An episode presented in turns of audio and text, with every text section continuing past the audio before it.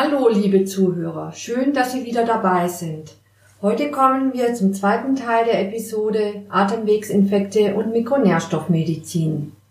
In der letzten Podcast-Episode haben wir über die Vitamine gesprochen, die einen positiven Effekt auf die Atemwege haben. Heute geht es um Spurenelemente, Mineralstoffe, Aminosäuren und andere Mikronährstoffe, die relevant sind. Da werde ich wieder an Dr. Kugler einige Fragen stellen. Selen ist ein Spurenelement, das für das Immunsystem benötigt wird. Was kannst du dazu sagen? Zunächst begrüße auch ich ebenfalls alle Zuhörer recht herzlich. Selen ist ein essentielles Spurenelement und wirkt im Organismus über verschiedene sogenannte Selenoproteine. Selen ist ein wichtiges Antioxidant und wird auch für die Funktionsfähigkeit des Immunsystems benötigt. Ein Selenmangel erhöht die Anfälligkeit gegenüber mehrere Virusarten, unter anderem Influenzaviren und erhöht den Schweregrad von Grippesymptomen. Der Selengehalt der Nahrungsmittel ist abhängig vom Selengehalt der Böden. Das heißt, in Mitteleuropa ist ein Selenmangel relativ häufig, weil eben die Böden in Mitteleuropa auch selenarm sind. Kann man dies in den Blutanalysen sehen?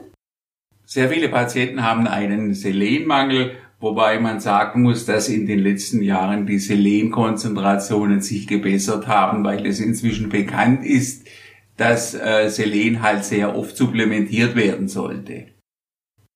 Ein klassisches Spurenelement, dem ein immunmodulierender Effekt nachgesagt wird, ist Zink. Zink ist ein sehr wichtiges Spurenelement mit ganz vielen Funktionen und mehrere Funktionen des Immunsystems sind zinkabhängig.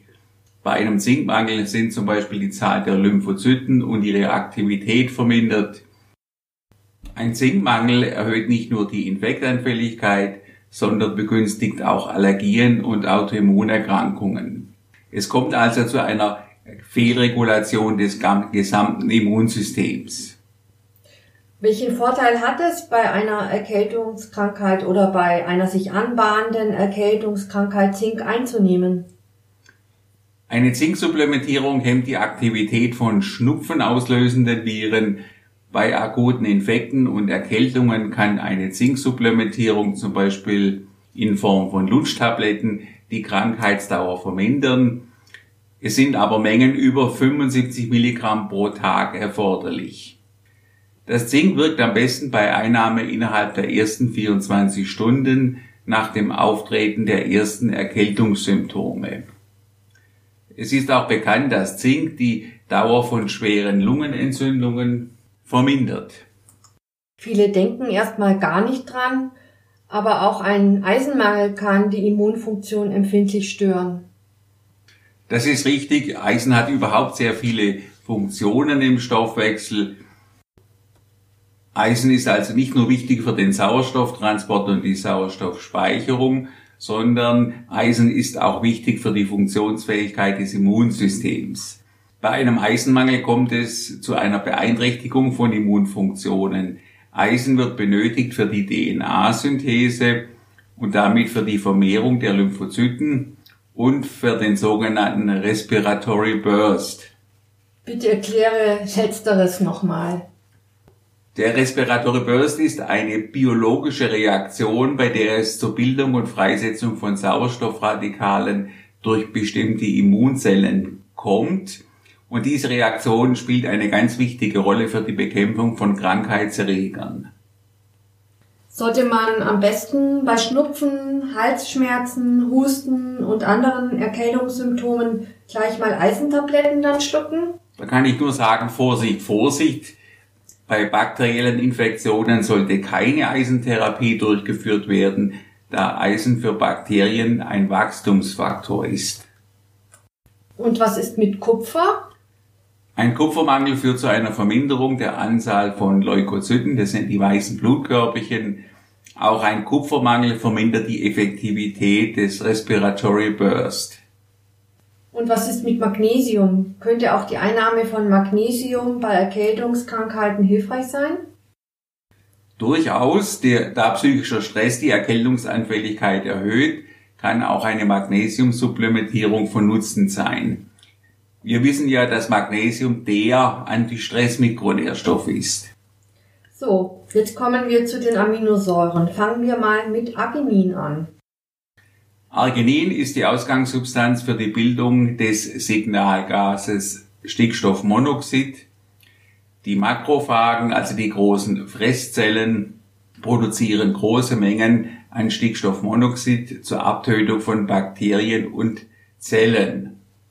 NO wirkt dann wie so eine Art Kampfgas im Körper. So könnte man sagen. Außerdem aktiviert Arginin die natürlichen Killerzellen. Cystein ist auch eine wesentliche Aminosäure für das Immunsystem. Warum? Cystein ist ja eine wichtige schwefelhaltige Aminosäure und eine bedeutende Ausgangssubstanz für die Glutationsynthese. Glutathion ist aber keine Aminosäure, oder? Was hat es mit dem Glutathion auf sich? Glutathion ist keine Aminosäure. Glutathion ist ein sogenanntes Tripeptid, bestehend aus Cystein, Glycin und Glutamin. Das Glutathion ist das wichtigste intrazelluläre Antioxidant und ein bedeutendes Regulatormolekül des Zellstoffwechsels. Ein Glutathionmangel führt zu einer Einschränkung der Immunfunktionen. Das Cystein wird gerne in Form von N-Acetylcystein supplementiert. Ein bekannter Hustenlöser besteht aus diesem Wirkstoff. Das ist richtig, bei einem Cysteinmangel verschreibe ich auch diesen besagten Hustenlöser, aber nicht in der Funktion als Schleimlöser, sondern um den Cysteinspiegel anzuheben. Eine Supplementierung von N-Acetylcystein konnte in einer Studie die Häufigkeit und den Schweregrad von Grippesymptomen deutlich vermindern. N-Acetylcystein wirkt antioxidativ und antientzündlich, hat also wichtige Funktionen, die über den schleimlösenden Effekt hinausgehen. Was ist mit der Aminosäure Glutamin? Glutamin ist ein essentielles, das heißt lebenswichtiges Nährsubstrat für sich schnell teilende Zellen und dazu gehören auch die Immunzellen.